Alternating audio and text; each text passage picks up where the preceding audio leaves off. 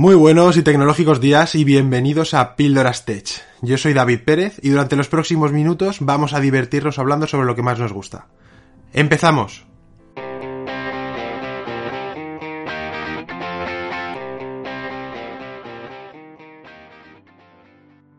Seguro que alguna vez en tu vida has sido coleccionista de algo. De pequeño, seguramente coleccionabas tebeos, cromos de futbolistas para completar un álbum o a lo mejor discos de música o películas. Para los agraciados con alto poder adquisitivo y que les gusta coleccionar, normalmente recopilan arte, cuadros, esculturas, donde se mueven cantidades ingentes de dinero. La afición por acumular y completar colecciones es tan antigua como el ser humano. El cineasta Guillermo del Toro valdría como un ejemplo perfecto el director del laberinto del fauno tuvo que alquilar en Los Ángeles otra casa aparte de la que él ya ocupaba, junto a su familia para meter en ella todos los cómics, libros, películas y muñecos a tamaño natural que lleva coleccionando desde hace 37 años. La vivienda es un auténtico museo dividido en salas, la de terror, la de fantasía, arte, cómics. Muchas veces se hace por intereses personales, cuestiones estéticas o culturales y a veces por una cuestión de nostalgia.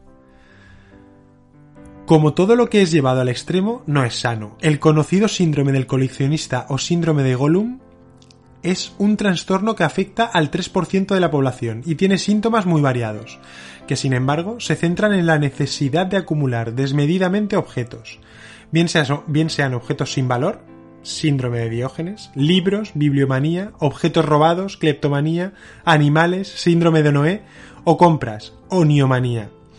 Algunas industrias fomentan y viven de este tipo de trastornos al crear de manera ilimitada y constante nuevos coleccionables.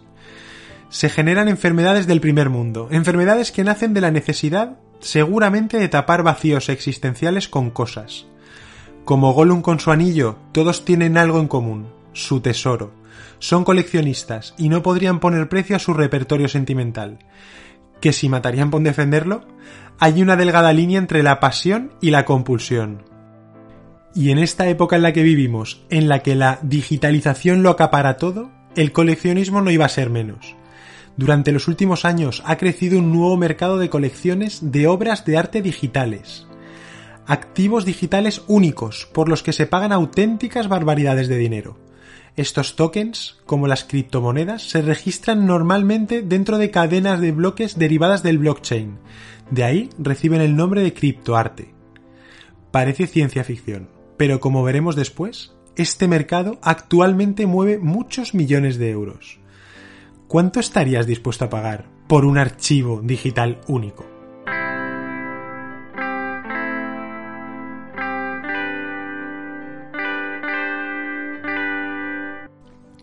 Antes de empezar, tenemos que entender qué son los NFTs. La palabra significa Non-Fungible Tokens, o lo que sería lo mismo, un activo no fungible. Y básicamente son las piezas que se coleccionan. Es decir, un tipo de activo que no puede ser modificado y que es único. Por ejemplo, una obra de arte, un cuadro único de Van Gogh en el que pueden existir muchas copias, pero que solo hay una que es la original.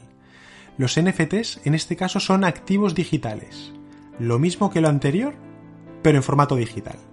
El mismo coleccionismo que tenías hace 40 años, sellos, obras de arte, cromos únicos, pero en lugar de tenerlos en un álbum, no los tienes almacenados de forma física. Son cualquier pieza digital que pueda ser guardada, desde un GIF hasta un tweet, y aunque casi cualquiera pueda verla o disfrutar de esta a un solo clic, solo el comprador tendrá la titularidad de dicho documento. No los tienes en tu casa, expuestos, no están guardados en un cajón, ni bajo llave, ni en una caja fuerte. Puedes tener una obra de arte que solo sea un archivo en tu ordenador y que no puedas llevar contigo, pero con un certificado digital que demuestra que es tuya, que le da validez y además que es exclusiva.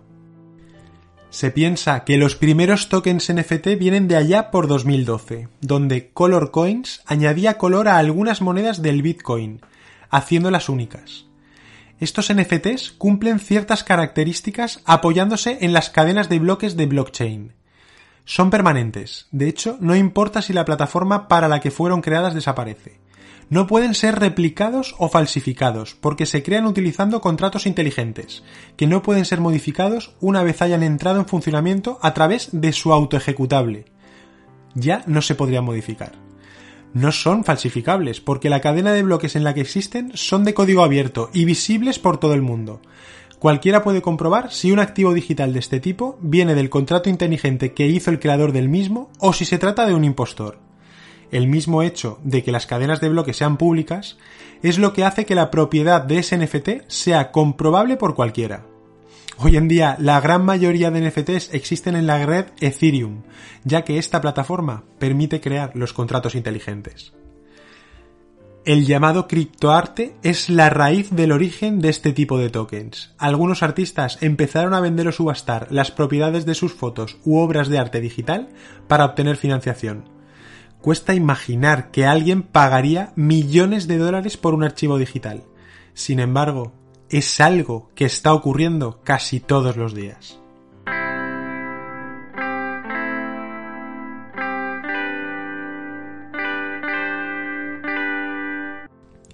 El 11 de marzo de 2021, los NFTs dieron la vuelta al mundo por la venta de un collage digital del artista Beeple. La obra se llamaba Los primeros 5.000 días, y la popular casa de subastas Christie's consiguió vender el collage digital en formato JPG a un coleccionista de Singapur. La subasta se cerró por casi 70 millones de dólares para este coleccionista de Singapur que recibiría un archivo JPG encriptado con el collage. Un collage de imágenes que Beeple ha tardado años en realizar y que cuenta con más de 5.000 imágenes digitales que había ido realizando durante 5.000 días seguidos. Esto convirtió a Mike Winkelmann, nombre real del autor conocido como Beeple, como el artista más caro del mundo. Jack Dorsey, que es el CEO de Twitter y el creador de una de las redes sociales más populares de la actualidad, decidió vender en marzo de 2021 el primer tweet de la red social. El primer tweet de Twitter. Para ello lo puso a la venta en la página web Valuables, con una puja inicial de 2,5 millones de dólares. Finalmente se lo llevaría Sin Stabi, CEO de Bridge Oracle, por una cantidad de 2,9 millones de dólares. Todas estas piezas realmente son accesibles para el resto del mundo. Pueden ser reproducidas y copiadas con facilidad. Lo único que han conseguido los nuevos dueños de estos carísimos NFTs es un certificado de propiedad y originalidad. Solo hay dos modos de entender estas carísimas compras. Una, como decíamos al principio, es puro coleccionismo. La otra sería la especulación el mercado de los NFTs está abducido por una fuerte ola especulativa, puesto que si nadie se preocupa porque el NFT pueda sobrevivir conservando su valor en el largo plazo, es porque eso no le importa mucho realmente al mercado, porque casi todo el mundo se está limitando a comprar ahora mismo por la mera expectativa de vender un poco más tarde con una jugosa plusvalía. Aunque esto puede constituirse como una nueva forma de mecenazgo, de coleccionismo o de especulación, algunas voces advierten de que estos tokens podrían ser borrados de la cadena de bloques, lo que acabaría con el propósito mismo del NFT, y que ven que puede ser una nueva moda especulativa como las criptomonedas. La capitalización del mercado de los tokens no, fungibles o NFTs muestra una evolución muy, muy rápida, creciendo casi 10 veces entre 2018 y 2020. El hecho de carecer del activo físico es algo difícil de justificar contra el valor que se ha pagado por esto, ya que como tal no se posee la imagen, tweet o canción a la que está ligado el NFT, sino un certificado de propiedad sobre ella, algo que realmente no permite disfrutar en un carácter exclusivo del contenido adquirido. Hay inversores de todo tipo, gente muy joven que compran NFTs creados por sus ídolos, ya sean cantantes, youtubers o celebridades. Aquí entra en juego un componente ético, ya que la impulsibilidad de estos jóvenes puede hacerles cometer auténticas locuras. Y luego existen los inversores de alto nivel. Estos últimos consideran los NFTs como una forma de diversificar sus carteras de criptomonedas y crear nuevos tipos de clubs de élite, y la mayoría de los nuevos participantes en el mercado esperan que el arte digital cueste una fortuna en algún momento del futuro próximo. ¿Seguirá el mercado madurando y progresando? ¿Los profesionales que intervengan ¿Establecerán ejemplos de calidad como estándares? Porque si no, ¿cuánto tiempo los NFTs seguirán atrayendo a los inversores ricos? ¿O será una simple moda pasajera? Algunos sugieren que la burbuja estallará más rápido de lo que estalla una pompa de jabón. Actualmente, una buena dosis de imaginación y creatividad combinada con algo de elegancia pueden calar en un posible comprador. ¿Y tú? ¿Estarías dispuesto a pagar por un activo digital?